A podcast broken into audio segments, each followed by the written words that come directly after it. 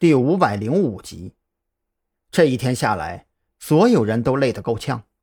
抓捕行动只用了不到三十分钟，可抓捕结束之后所需要的工作，却是一周都不一定能够完成的。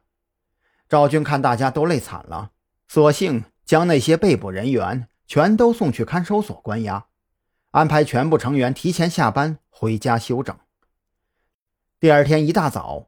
赵军在特侦局召开了催眠案的总结会议，李栋作为刑警队代表也出席了会议。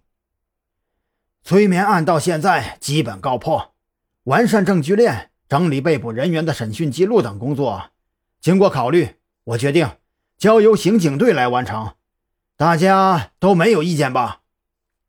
赵军见众人都到齐了，也就站起身来开始会议内容。听到赵军这个提议。所有人都愣住了。昨晚下班的时候，赵队可不是这么说的呀。赵军见张扬等人看向自己的目光充满了怀疑，不由得老脸微微一红。这事儿还真是挺蛋疼的。证据链完善也好，后续的审讯记录整理也罢，说白了都是些不用动脑子的零碎活。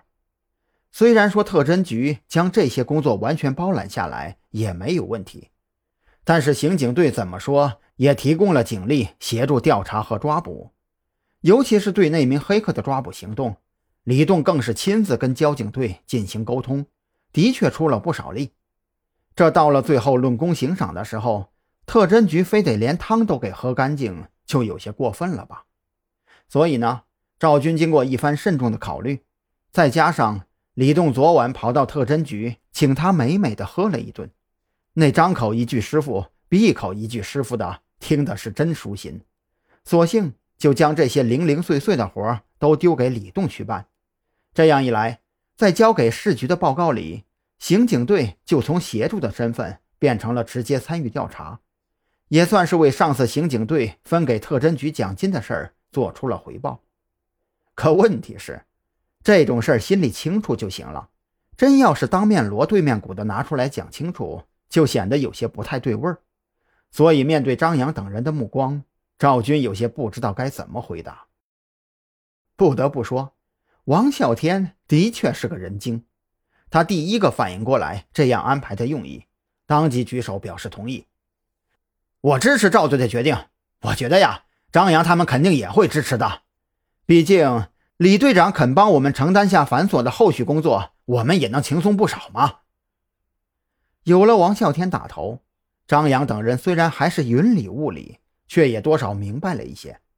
反正这事儿同意就行了，于是乎纷纷举手表示同意。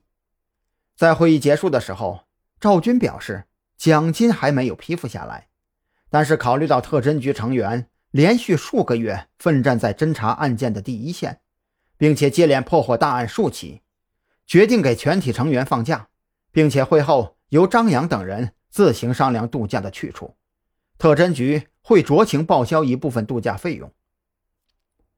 散会之后，许志伟一脸期待地凑到了韩立军跟前，双手互相搓动着，眼中满是期待。